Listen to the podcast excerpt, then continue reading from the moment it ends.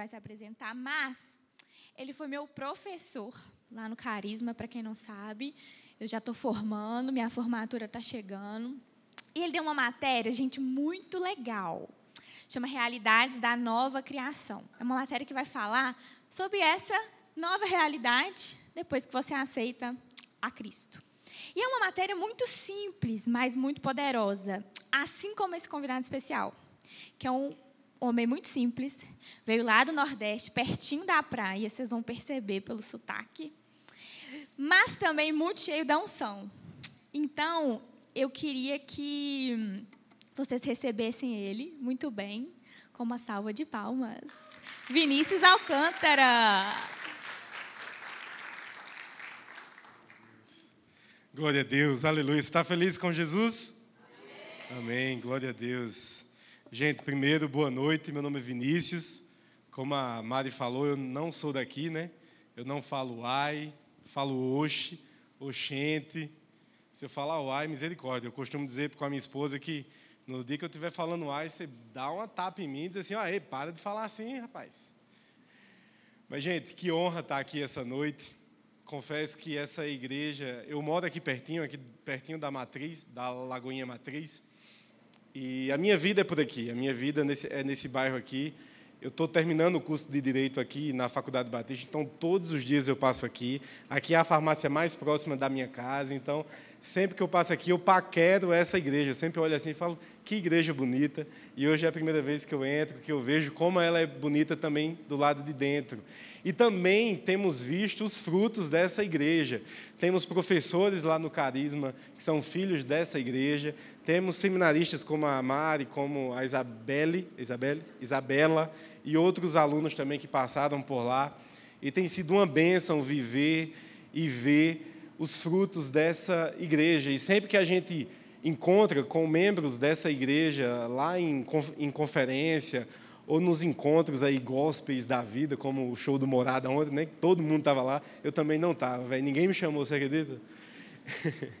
e aí, sempre que encontramos com pessoas que são da metodista congregacional, é sempre um prazer ouvir. São irmãos aqui, quase que vizinhos. Eu sou aqui da Lagoinha Matriz, sou casado, o nome da minha esposa é Milene, e nós viemos para cá. Irmão, confesso que ainda estamos descobrindo o que nós viemos fazer aqui. Saímos lá do meio da praia para vir aqui para esse mar de selva. Todo mineiro fala assim quando escuta que a gente veio, né? Uai, você veio caçar o que aqui, menino? Falei, eu faço, oxe, não sei não, mas Deus está falando. Deus Deus Deus está fazendo. Estava comentando ali com o Cláudio, né? Então, poucos anos a gente veio, já vão fazer, acho que quase cinco anos. E durante esses cinco anos, meu irmão, parece que nós passamos já 20 anos aqui a gente tem que vigiar para não perder o sotaque. O Senhor nos tirou de perto da nossa parentela, mas o Senhor nos deu também uma família. Nós servimos ali no Carisma, nós acabamos o seminário e continuamos lá, integral na obra ali no Carisma, mas também somos parte do time pastoral ali do Rocket, que é o ministério com adolescentes. Tem adolescente aqui? Tem adolescente aqui? É isso aí, sempre tem um gritinho aí. Uh!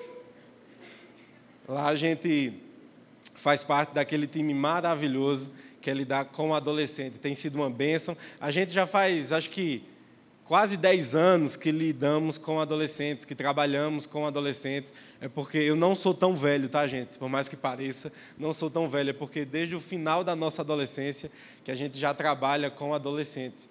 Mas tem sido uma bênção estar aqui. Gente, que prazer, que honra estar aqui.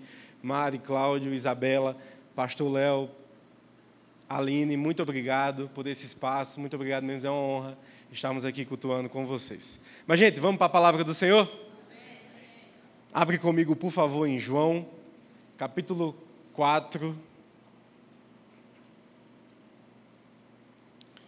João, capítulo 4.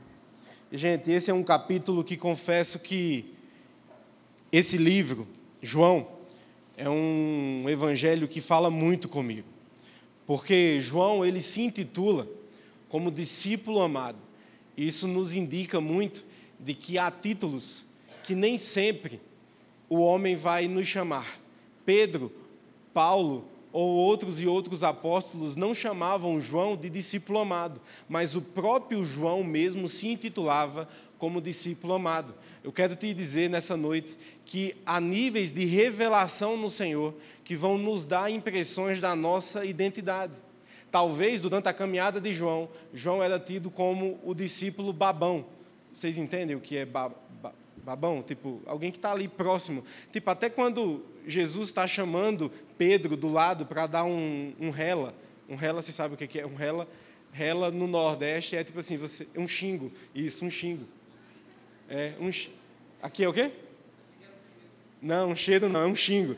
Aqui para vocês é um xingo, tipo assim, rapaz, você fez isso e tal. Até quando Jesus chama Pedro, tira ele daquele círculo para dizer, Pedro, tu me amas, Pedro, tu me amas e tudo mais. O Evangelho de João revela que o discípulo a quem Jesus amava estava onde? Do lado. Isso quer dizer que para onde Jesus ia, eu imagino Jesus indo até fazer xixi e ele lá do lado dele, João, fica aí, filho, eu vou só no banheiro aqui, segura aí, filho. João era aquele que estava ali ligado, colado, porque ele teve revelação do quão amado ele era. Então, João ele é tido como discípulo amado. Gente, não há nunca, e você também não vai ver nenhum verso na Bíblia dizendo que Jesus amava a João. Não, Jesus amava todos, Jesus amou eu e você. Mas o que nos intitula é a revelação de quem Ele é na nossa vida. Amém? Você está aqui comigo? Mas vamos para a palavra do Senhor. Em João, capítulo 4, a partir do verso 5. Acompanhe comigo. Assim chegou a uma cidade de Samaria chamada Sicar, perto das terras de Jacó, a quem dara a seu filho José. Havia ali um poço de Jacó. Jesus, cansado de viagem, sentou-se à beira do poço. Isso se deu por volta do meio-dia. Nisso veio um homem, uma mulher samaritana, tirar água e disse-lhe: E disse-lhe Jesus: Dê-me um pouco de água. No verso 8: Os seus discípulos tinham ido a uma cidade comprar comida.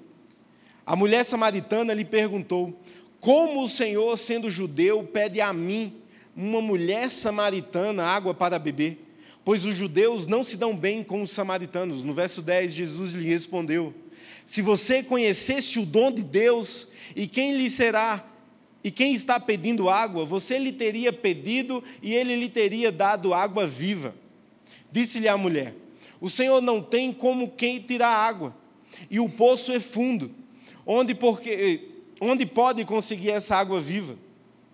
Acaso o Senhor é maior do que o nosso pai Jacó, que nos deu o poço, do qual ele mesmo bebeu, bem como seus filhos e seu gado? Jesus respondeu no verso 13: Quem beber dessa água jamais terá sede outra vez, mas quem beber da água que eu lhe der, nunca mais terá sede. Ao contrário, a água que eu lhe der, lhe a água que eu lhe der se tornará nele uma fonte de água a jorrar para a vida eterna. A mulher lhe disse: Senhor, dê-me então dessa água para que eu não tenha mais sede, nem precise voltar aqui para tirar água. Ele lhe disse: Vá, chame o seu marido e volte. Não tenho marido, respondeu ela. Disse-lhe Jesus: Você falou corretamente dizendo que não tem marido. O fato é que você, você já teve cinco e o homem com quem agora vive não é o seu marido. O que você acabou de dizer é verdade. Feche os seus olhos por um instante. Pai, essa é a tua palavra. E Pai, nós acreditamos na revelação da tua Escritura.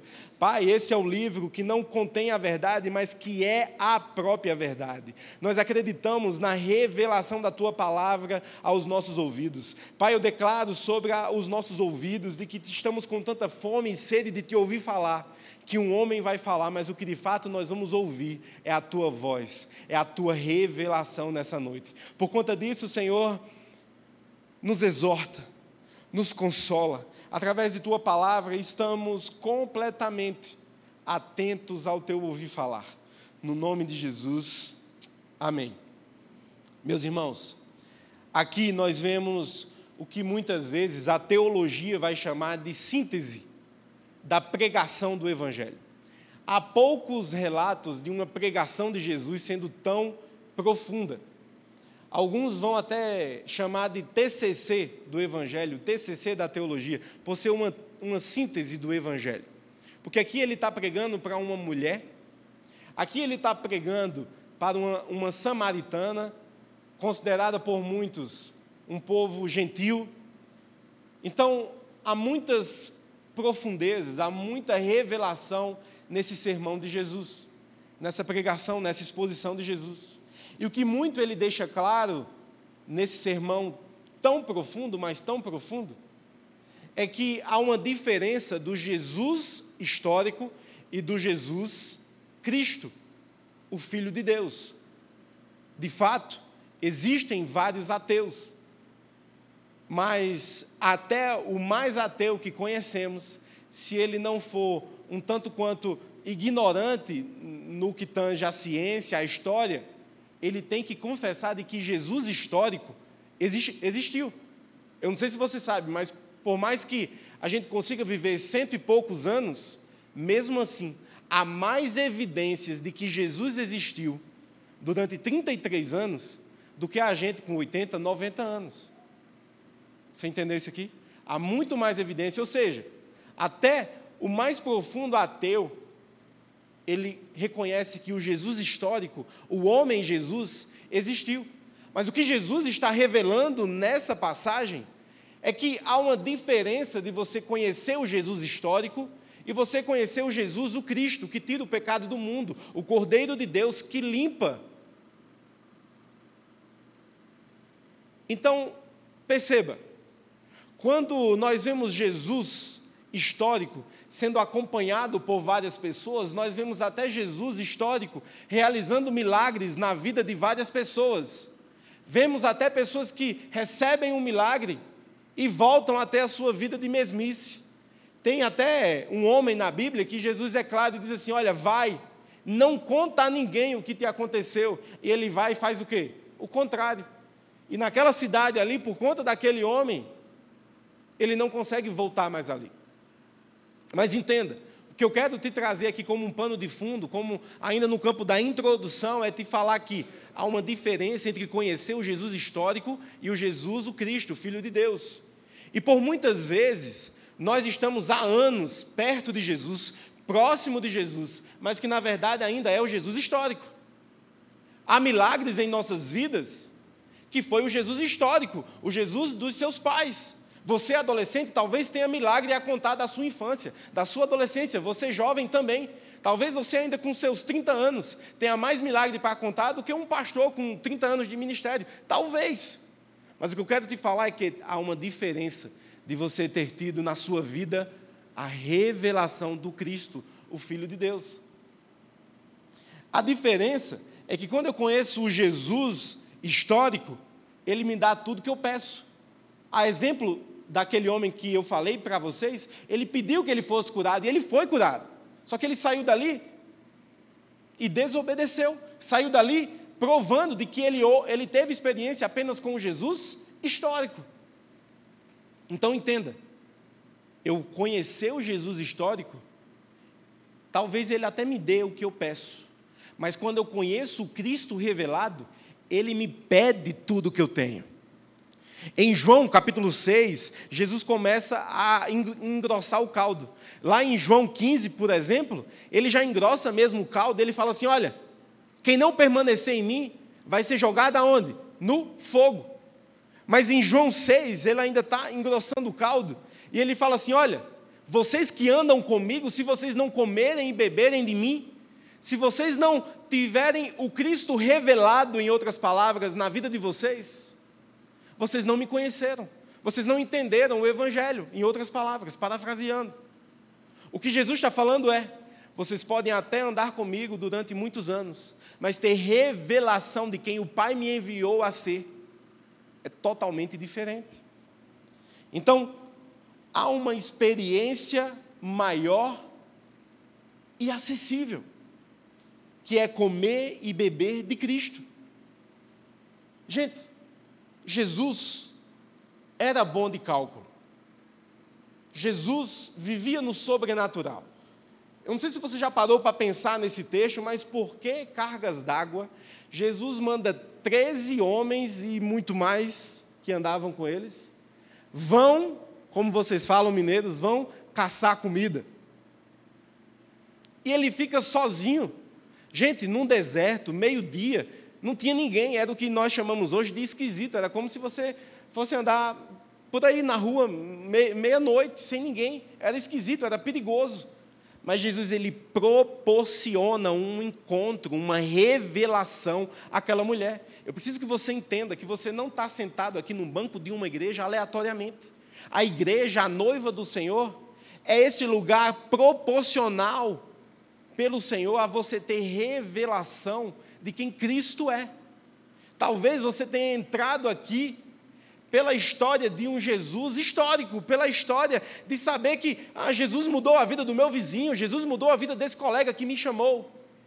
Mas eu quero te falar que aqui dentro, porque aqui é um organismo vivo, nós somos um membro do mesmo corpo, nós somos a igreja, a noiva do Cordeiro, e através de nós a revelação do Cristo, o Filho de Deus. Você está aqui comigo? Então, entenda, a verdade é que Ele quer se revelar a nós essa noite. Amém? Amém? Ele quer se revelar a mim e a você. Talvez você já tenha tido um encontro real com Cristo, o Filho de Deus. Mas talvez você não tenha a evidência, ou as evidências de ter um encontro real com Cristo. E eu quero tratar com você de duas evidências que esse texto nos mostra que há quando uma pessoa tem uma revelação de quem Cristo é. A verdade é que aquela mulher poderia muito bem ter saído dali somente conhecendo Jesus histórico, como ela mesma falou: Vejo que és um profeta. Mas ela sai dali, a palavra vai dizer que ela deixa até o balde lá. A palavra vai chamar de cântaro, mas vamos chamar de balde. Todo mundo sabe que é um balde. Vamos chamar de balde. Então, a mulher deixa até o balde lá. Gente, que experiência é essa onde ela larga tudo para trás. Onde ela larga o que ela foi fazer. Talvez você tenha chegado aqui na intenção de conhecer alguém, talvez na intenção do rolê depois do culto. Querido, eu declaro sobre a sua vida, no nome de Jesus, que a revelação de quem Cristo é na sua vida vai fazer você mudar de mente a ponto de você vai olhar assim e dizer: Onde eu estou? Por que eu vou? Que nem um mineiro fala, né?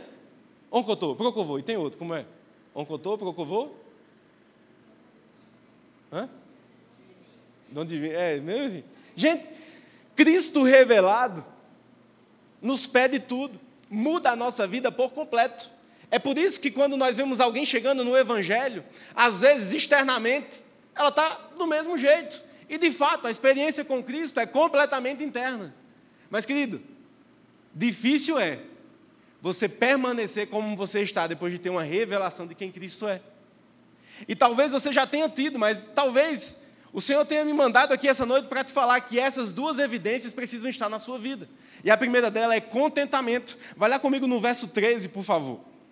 No verso 13, Jesus fala assim: Quem beber dessa água terá sede outra vez, mas quem beber da água que eu lhe der nunca mais terá sede. Ao contrário, a água que eu, que eu lhe der se tornará nele uma fonte a água a jorrar para a vida eterna. Mas se atenha somente ao verso 13. Eu li o verso 14 para que você entenda o que Jesus está falando. Mas olha o que Jesus fala no verso 13: Quem beber desta água, quem beber desta água terá sede outra vez. E eu estou com sede. Obrigado. Gente, Jesus está falando: se você beber desta água, você terá sede. O que o contentamento humano tem falado a nós e nós temos tomado de fato como verdade nos últimos dias? Na verdade é que nos últimos dias muitas coisas são faladas. Nos últimos dias que eu falo escatolo, escatolo, eita, escatolo, escatologicamente, trava-línguas. Mas a verdade é que nos últimos dias, nos dias que precedem a volta do Filho de Deus, do noivo que vem buscar a sua noiva, muitas coisas estão sendo ditas. E talvez essas muitas coisas que estão sendo ditas, nem tudo é verdade. Há pessoas que dizem que a sua igreja precisa ser inclusiva, a X, a Y, a Z. Há pessoas que até dizem que a sua igreja precisa ser mais maleável com relação ao pecado. Mentira! Mentira! Nos últimos dias, o contentamento humano tem sido explanado, tem sido expressado. E nós, como noiva, nós que tivemos um encontro real com Cristo, precisamos ter em mente contentamento. Quem aqui conhece alguém que sonhava tanto em fazer o curso de medicina? Parece que faltava nele fazer o curso de medicina. Fez não sei quantos anos de cursinho, ah, outro curso, ah, uma profissão. Fez o curso, conseguiu o emprego, voltou a não ter contentamento. Ah, queria trocar de carro, trocou de carro, teve contentamento? Não.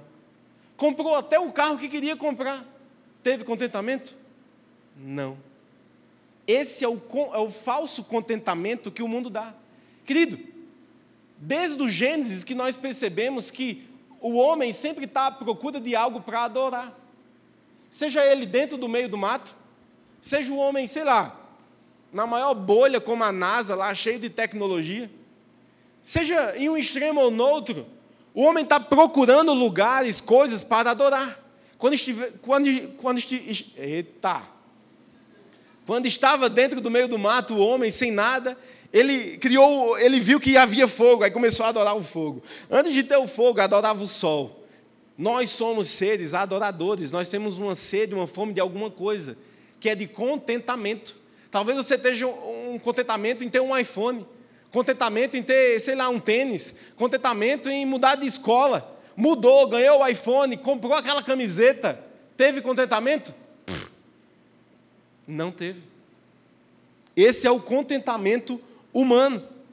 Mas, perceba, nós que somos cristãos, nós que já tivemos encontro com Jesus, eu acredito que o desejo de Satanás não é tirar Deus das nossas vidas, é colocar Deus no lugar errado na nossa vida.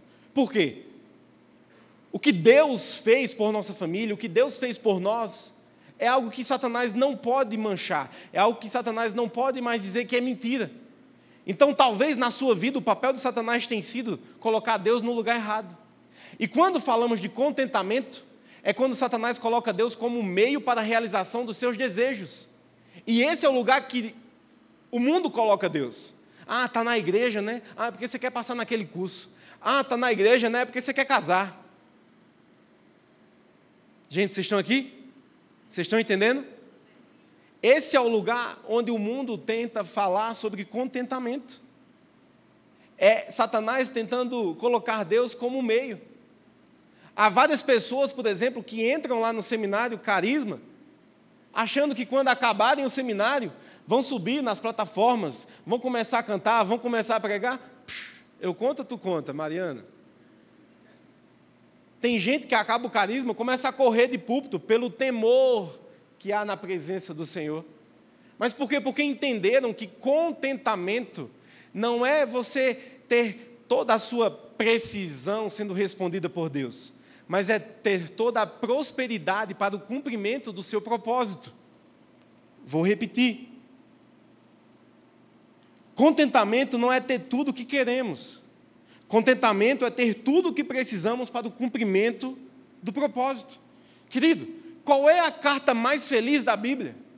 Qual é a carta considerada como a carta da alegria? Filipenses. Querido, onde Paulo estava? Na cadeia. Paulo estava preso, vivendo, talvez humanamente falando, nos seus piores dias. Querido, imagina o carcereiro olhando para ele dizendo: tira esse sorriso da cara. Você está infeliz. E o que Paulo corresponde, parafraseando as suas palavras, é: Eu estou contente. O Senhor é o meu pastor e eu não tenho falta de nada. Querido, quando o salmista vai dizer: O Senhor é o meu pastor e não tenho falta de nada. O salmista ali é Davi, provavelmente Davi está dentro de uma caverna com meia dúzia de homens, fugindo de Saul, correndo risco de vida, talvez sem ter o que comer. E Davi está falando: O Senhor é o meu pastor e não tenho falta de nada. Mas está faltando tudo para Davi. Eu quero que você entenda uma coisa: que talvez te falte tudo material, talvez te falte até sentimento, mas não vai te fazer falta, porque o Senhor é o seu pastor, Ele é o seu tudo.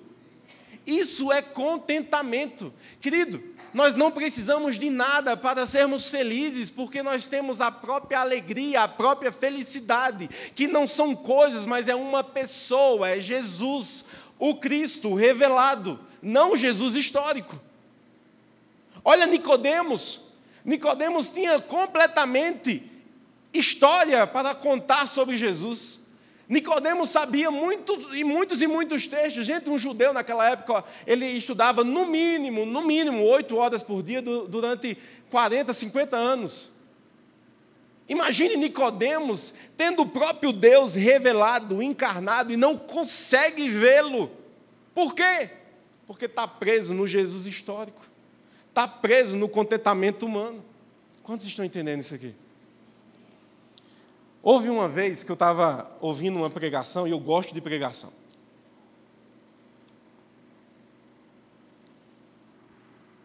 E nessa pregação, o pastor deu um exemplo que marcou a minha vida. Nunca mais eu esqueci daquilo. Marcou a minha vida de oração. Por quê? Aquele pastor, ele é pai. E aí ele estava orando, tendo um momento ali com Deus. E aí, durante o momento com Deus, já era noite. E aí o Senhor falou com ele assim: fecha a Bíblia, levanta, vai lá no quarto da sua filha. Deus foi muito específico com ele. E ele foi no quarto da filha dele. A filha dele estava lá nos seus cinco, seis anos, mais ou menos isso. Não lembro ao certo. E aí ele conta que claramente o Espírito Santo pediu para que ele perguntasse à filha dele qual era o maior sonho dela. Gente, desculpa, tá? Mas é que nessa mudança de tempo a sinusite ataca. Mas, gente, aquela filha, no seu auge dos seus seis anos, olha para o pai e responde: O meu maior sonho, meu maior sonho é ter uma caixa enorme de massinha.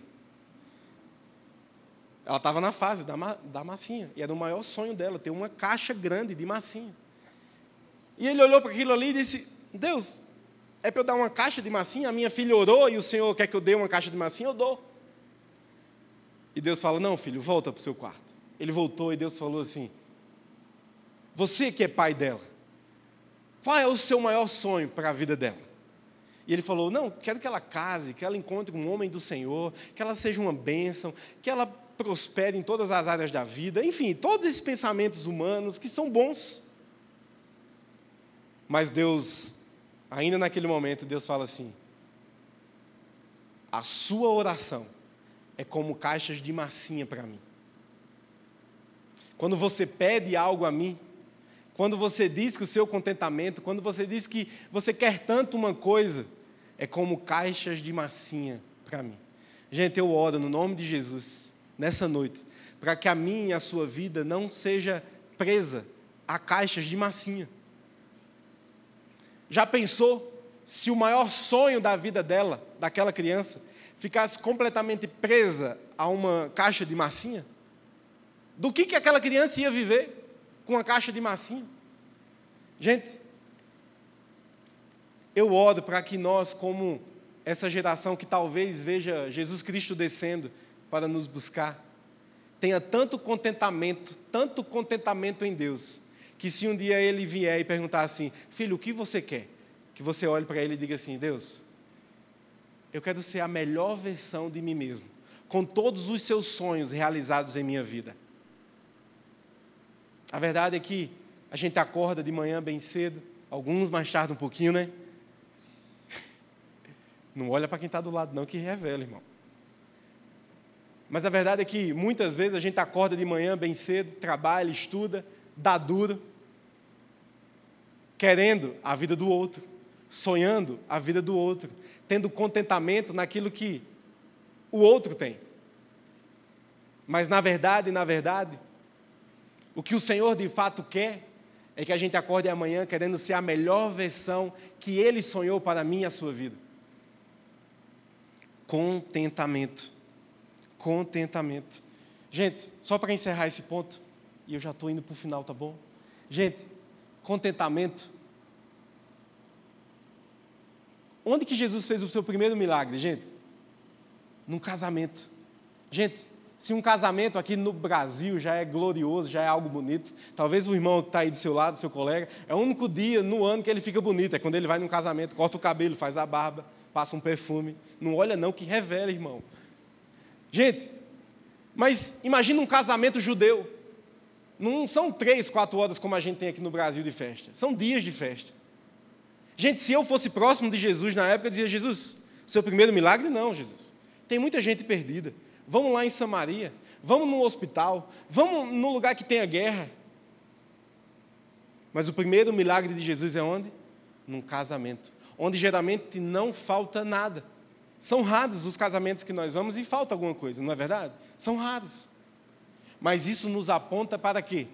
Que até o melhor lugar ou os melhores lugares do mundo sem Jesus são incompletos. Esse conceito de contentamento que você tem, jovem, você é adolescente, tem na sua cabeça, até esse lugar, considerado por tantos uma maravilha, um lugar de contentamento, sem Jesus não é nada. Amém? Gente, o número, a numerologia bíblica nos indica muitas coisas. Essa mulher tem seis maridos, amém? Você leu comigo? Tem seis maridos. O número 6 aponta para o ápice da humanidade, o ápice da tentativa humana. Por isso que o, número, o número de Satanás na escatologia vai chamar de 666. Porque é o ápice do homem, da tentativa do homem, da tentativa do homem de encontrar a alegria e a felicidade. Ou seja, aquela mulher tentou de todas as formas. Aquela mulher foi seis vezes casada ou quase casada, foi seis vezes, é, ela tentou, ela se esforçou a encontrar alguém que a contentasse.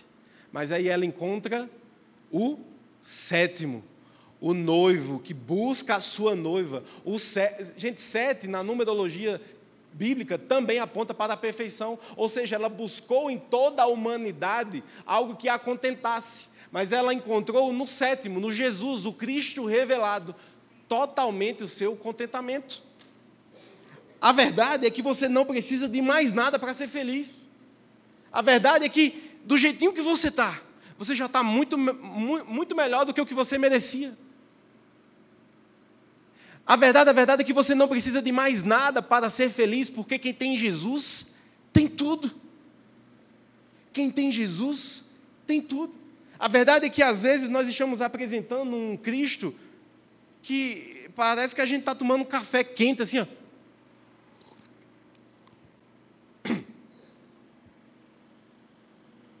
Quantas vezes o nosso contentamento a gente vai pregar para alguém que, que não conhece o Evangelho ainda, a gente fala assim: olha, eu tive uma experiência com Deus, foi na morte da minha avó, foi quando meu pai bateu o carro, foi isso, foi aquilo.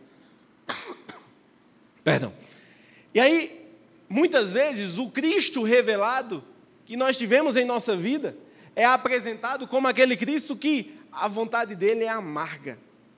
A vontade dele não nos contenta. Gente, pelo amor de Deus, vamos revelar o Cristo como uma boca gostosa. Sabe uma boca gostosa que a gente chama no Nordeste? É aquela boca que, assim, ó,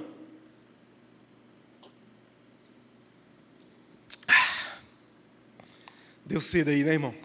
Uma geladinha, muito obrigado, tá?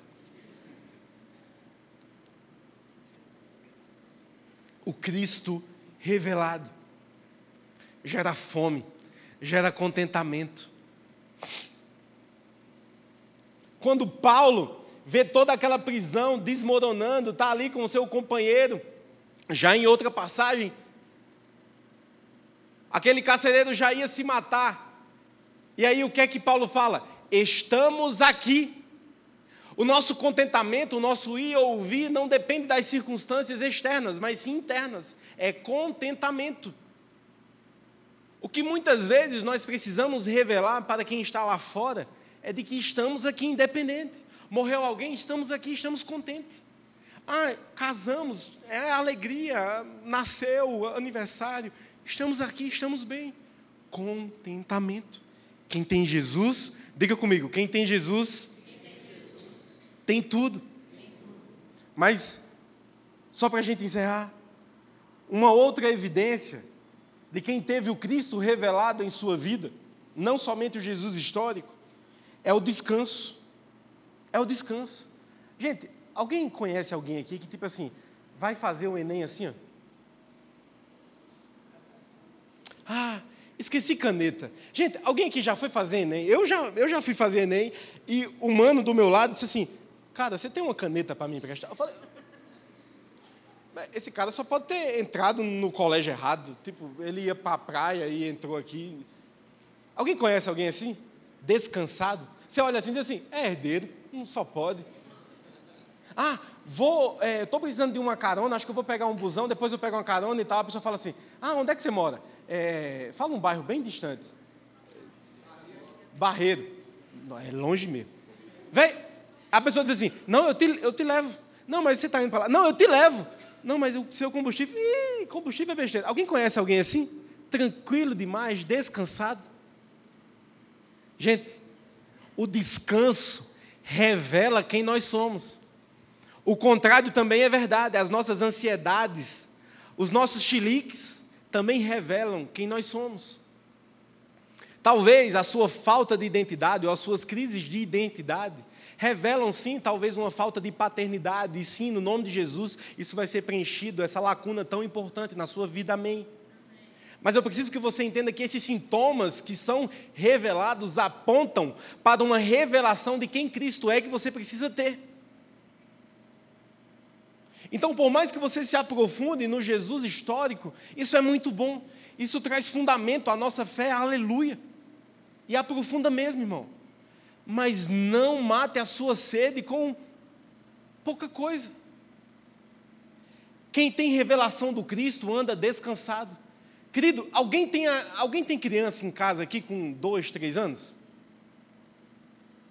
Tem um ali. Enfim, quem tem criança aqui com dois, três anos de idade, já por acaso é, é, é, acordou de noite e o bebê estava lá no berço assim, ó. Meu Deus. E aí você chega naquela criança e fala assim: que foi, menino? que foi? Aí o menino olha assim: Ô painho, é porque é, é, eu estou preocupado. Eu ouvi que todo mundo está falando que o leite vai aumentar. O leite da minha mãe está acabando, né? Está secando. Eu ouvi ela falar. Mas e agora? Como é que a gente vai? Alguém já viu alguma criança assim pequena? Já viu não? Eu nunca vi. Eu nunca vi criança de dois, três anos preocupada se a dispensa está cheia ou não. Querido, o que a palavra diz é que o Senhor dá aos seus amados enquanto eles dormem. Há um texto de John Piper que depois eu eu posso mandar e tal. Ou você pesquisar lá, texto sobre o sono, de John Piper. É um texto assim que, meu Deus, maravilhoso. Mas, gente, o descanso vai ter muito mais a ver com o seu exterior. Muitas vezes, eu fui, por exemplo, lá para a minha cidade, lá para perto de Maceió, e não descansei. Fui para a chamada férias, mas não descansei. Já vi o seminarista indo de férias? Coitado. Não tem férias. Muitas vezes, você pode passar até um mês em Orlando, em Paris. Amém? E você voltar de lá mais cansado do que estava. O descanso é interior, independe do exterior. É aquela criança que eu falei de dois, três anos, o leite pode levar a inflação assim a, a 300 reais a lata de leite. O menino está dormindo, está descansado, porque sabe que o pai é quem dá de comer a ele. Amém? Você está aqui? Nós precisamos ter essa consciência de que, independente de como o mundo está externamente, não vai nos faltar nada, porque Ele é o nosso tudo e por isso nós descansamos. Por isso que a ansiedade vai bater em retirada, sim, dos nossos jovens, dos nossos adolescentes. Porque à medida em que nós temos a revelação de quem Cristo é, a ansiedade vai bater em retirada. A paternidade vai bater em retirada também, a ansiedade também, as crises de identidade também vão bater em retirada, porque quando o Cristo revelado se revela a nós, não há espaço para nada. Ele é o nosso tudo. Quem tem Jesus tem tudo. Querido, Deus criou o mundo em seis dias. Você sabe disso. Deus criou o mundo em seis dias. Em seis, em seis dias. Aí digamos ali que no, no finalzinho do sexto dia, Deus cria o homem. E, e no sétimo, que é o chamado primeiro dia do homem, o que, que Deus institui como princípio? O descanso. É como se Deus estivesse dizendo assim: homem, homem, calma. Eu imagino Adão no seu primeiro dia. Ah, eu sou o administrador. Ah, eu sou o fazendeiro. Ah, eu sou o jardineiro. Isais, Isais, Isais, igual o Chaves. E, e, e eu vou fazer isso, eu vou fazer aquilo. É como se Deus dissesse assim: shh, shh, descansa. Descansa. Gente, o homem não fez nada, o homem não pode fazer nada se antes o Senhor não tenha gerado sem antes o Senhor ter preparado, ter proporcionado. O que as Escrituras vão nos falar é que até as coisas que acontecem, que o mundo vão chamar de mal, até elas cooperam para nós, os filhos amados do Senhor. Eu preciso que você entenda que viver descansado não é um convite, é um princípio. Assim como o contentamento também é, porque quem tem Jesus tem tudo, o descanso também não é um convite, é uma evidência. É uma evidência. Não tem como você dizer que conhece o Cristo revelado e viver incontente, reclamando de tudo. Não tem como você dizer que conhece o Cristo revelado e andar tão ansioso. E agora, quando eu falo de ansiedade, eu não estou falando da patologia, da, entre aspas, doença. Eu estou falando de uma vida ansiosa. De parece que está agoniado sempre, naquela agonia. Meu irmão, descanso vem do Senhor. Muitas vezes a sua vida está acelerada. O pastor Márcio sempre fala, oh, filho, filho. O pastor Márcio sempre falava isso, e fala ainda. Fala assim, oh, filho, o que cansa é o pecado. Ei, querido, se você está servindo na igreja e está dizendo que está cansado, alguma coisa está errada. E eu vou te falar, não é a noiva que está errada. Não é a noiva que está errada. Talvez sejam seus princípios. Talvez o seu entendimento da obra do Senhor esteja errado. Ele não falou que vai ser fácil, mas ele falou que vai ser leve. Por isso que nós temos que viver uma vida de descanso. Querido, só para a gente encerrar. Olha a vida de Sara e Abraão. Ismael é o filho da nossa urgência. Gente, a urgência está no homem, não em Deus. O Cronos, o tempo do homem, está no homem, e é esse que tem urgência. Mas no tempo de Deus, o Kairos, não há urgência, há tudo no tempo de Deus. E você vê que Ismael, fruto da urgência humana, você vê até hoje, há muitas guerras que são iniciadas, inclusive essa que você está vendo nas televisões, por conta, fruto da emergência, da urgência humana. Mas olha a diferença do fruto Isaac aquele que carregou a semente de Deus, o Filho de Deus, aquele que carregava a promessa. Ei, querido, deixa eu te falar. Quem vive no descanso, há uma frase que resume a sua vida que é: não tem explicação. Quando eu penso em expor esse texto, eu logo me vem à mente essa história de Sara e, e, e Abraão, porque eu imagino Sara num pediatra, num consultório. E aí, nós, como bons seres humanos, nós olhamos assim e que bonito seu netinho. É uma senhora com um bebê no colo. E quando aquele, aquelas pessoas no consultório médico perguntam para Sara, que bonito o seu neto. É seu neto, né? Ela fala, não, é meu filho. A pessoa, não, querida, é meu filho. Mas como? Você já é uma senhora. Sara olha para ela e fala o quê? Não tem explicação. As pessoas vão olhar para a sua vida e vão dizer: Você vive isso em casa? E vive assim, contente, descansado? E você não é herdeiro? Tem boleto para pagar? Seu carro anda na reserva e anda assim, contente, descansado? É, não tem explicação. A Bíblia fala lá para o verso 28 e 39 E se o louvor quiser subir, já pode subir. Lá para o verso 28 e 39, a Bíblia vai nos falar que então, deixando o seu balde, o seu cântaro, a mulher voltou à cidade e disse ao povo: Venham ver um homem que me disse tudo o que tenho feito. Será ele? Será que ele não é o Cristo? E mais para frente, no verso 39, nós vemos que o Cristo foi revelado através da vida daquela mulher. Porque após ela ter essa experiência com o Cristo revelado, ela teve contentamento Talvez ela tenha largado aquele seu sexto marido. Talvez ela tenha de fato encontrado descanso, porque no verso 15, nós vemos que ela diz assim: Senhor, me dê dessa água para que eu não tenha mais sede. Ela estava cansada, mas após a experiência com Cristo revelado, ela deixa o cântaro, como quem diz: Eu não preciso mais de um balde, agora eu sou uma fonte. É o que Jesus, é o que Jesus fala. De, este que beber desta fonte nunca mais terá sede, porque agora é fonte. Querido, você já viu a fonte do Rio São Francisco chorar, reclamar, ficar incontente porque o nível do rio baixou? Você já viu um poço de minação? Você já viu um poço? Estou falando sério, alguém aqui já viu um poço? Um poço que assim, ele fica assim, até em cima de água, mas no, no tempo de escassez, ele fica com água lá embaixo mas não acaba. Você não vê aquele poço sofrendo, fechando as portas, dizendo: ninguém pega água aqui porque eu estou com pouca água.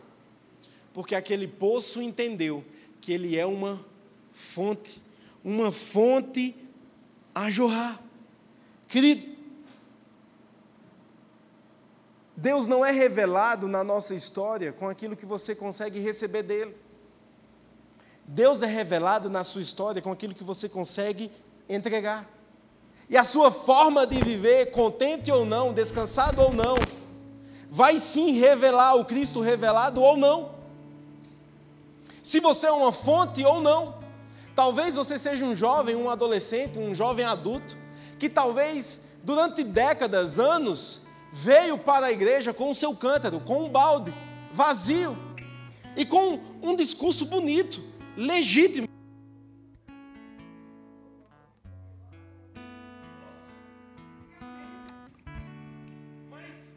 Preciso que você entenda que isso não é tudo.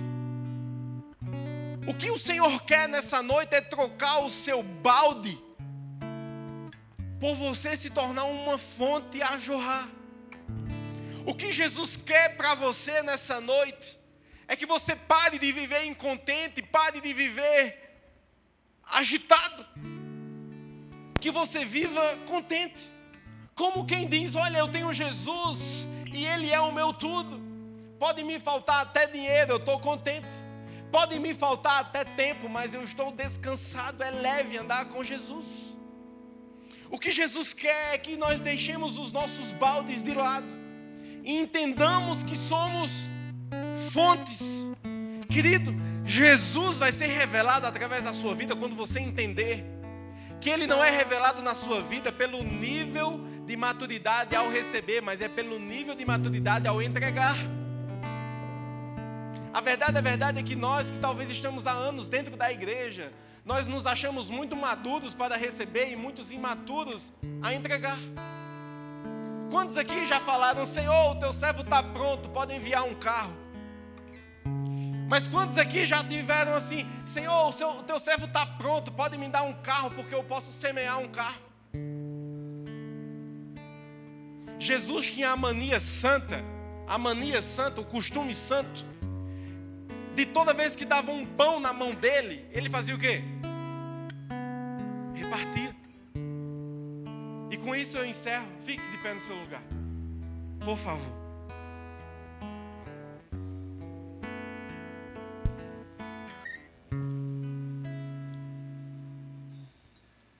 Jesus, quando recebia algo do Pai, um pão, um milagre ali.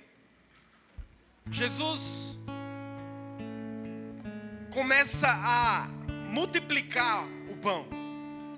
Jesus começa a dividir o pão. E há dois textos que deixam evidente isso, que é um capítulo de Paulo aos Coríntios. E Lucas, o último capítulo.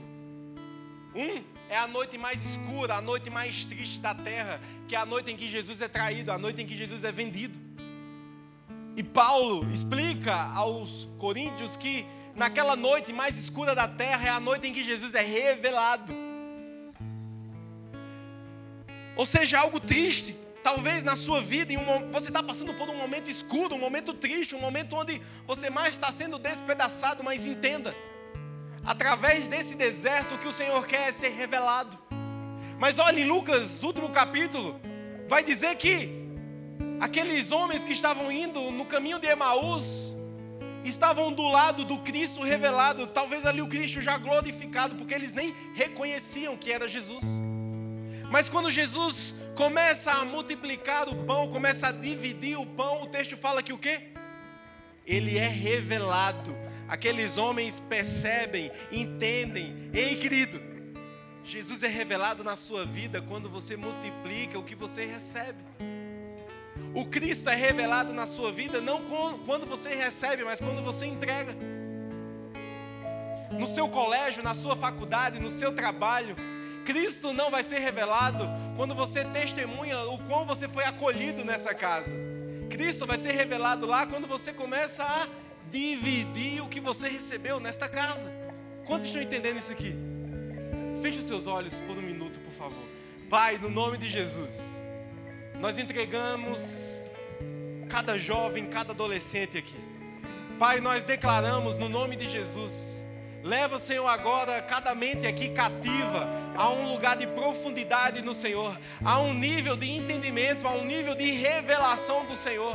Pai, não queremos ter experiência com Cristo histórico, com Jesus histórico. Pai, queremos ter experiência com Cristo, Filho de Deus. Pai, no nome de Jesus, se revele nessa noite a todos aqui. Pai, leve cativa a nossa mente. Talvez aqueles que por vezes já frequentam essa casa há muitos anos, mas Pai, no nome de Jesus, essa é a noite que esses meninos do Senhor começam a se tornar homens do Senhor, homens que andam com o Senhor, homens que de fato entenderam que há uma diferença entre o Jesus histórico e o Cristo revelado. Pai, no nome de Jesus, nos leve a esse lugar de entendimento, a esse lugar de revelação. Pai, no nome de Jesus, que passe de nós termos uma vida longe do contentamento que é Jesus, longe do descanso que é Jesus. Pai, nos tire de perto de ter uma vida que não seja uma fonte a jorrar na nossa família, na nossa parentela. Ei, Jesus, no nome de Jesus eu declaro que aqui há parentelas sendo marcadas, aqui há famílias sendo marcadas, pessoas que talvez vão voltar para a sua parentela e vão mudar a história da sua parentela. Jovens adolescentes que talvez serão os próximos Billy os próximos teólogos desta geração. Senhor, jovens, adolescentes, líderes, Pai, como, como representante de uma geração líder neste tempo, nós declaramos, estamos prontos a sermos liderados pelo Teu novo. Pai, nós declaramos que estamos prontos a sermos liderados pelo que o Senhor tem derramado nessa geração. Pai, nós acreditamos que essa é a geração que verá o Teu Filho rasgar os céus e vir nos buscar. Então, Pai, por isso que nós confiamos naquilo que o Senhor tem derramado. Pai, nós acreditamos tanto naquilo que o Senhor tem derramado em cada família aqui representada. Que nós acreditamos que serão famílias sacerdotais. Famílias que serão enviadas a um povo que tanto ora por eles. Famílias aqui que amanhã vão nos liderar. Líderes aqui que amanhã serão os nossos pastores. Adolescentes aqui que amanhã serão pastores dos nossos adolescentes dos nossos filhos. Pai, nós declaramos contentamento e descanso na vida de cada jovem e adolescente aqui nesse lugar. Pai, nós declaramos um crescimento exponencial na vida desta igreja, na vida dessa juventude. Pai, que o Senhor continue a agraciá-los, a se revelar a eles. Pai, no nome de Jesus, nós te entregamos essa noite. Essa noite que é noite de revelação para alguns e noite de amor, de consolo para todos. Pai, no nome de Jesus, muito obrigado por se revelar a nós. Nós não fizemos nada por merecimento. Por mais que cantemos uma boa música, por mais que oramos bem ao Senhor, nós não merecíamos, mas mesmo assim o Senhor veio. Então, Pai, muito obrigado. No nome de Jesus. No nome de Jesus. E se você crê em tudo isso, dê um aleluia no seu lugar. Aplauda o Senhor Jesus. Amém. Amém. Glória a Deus.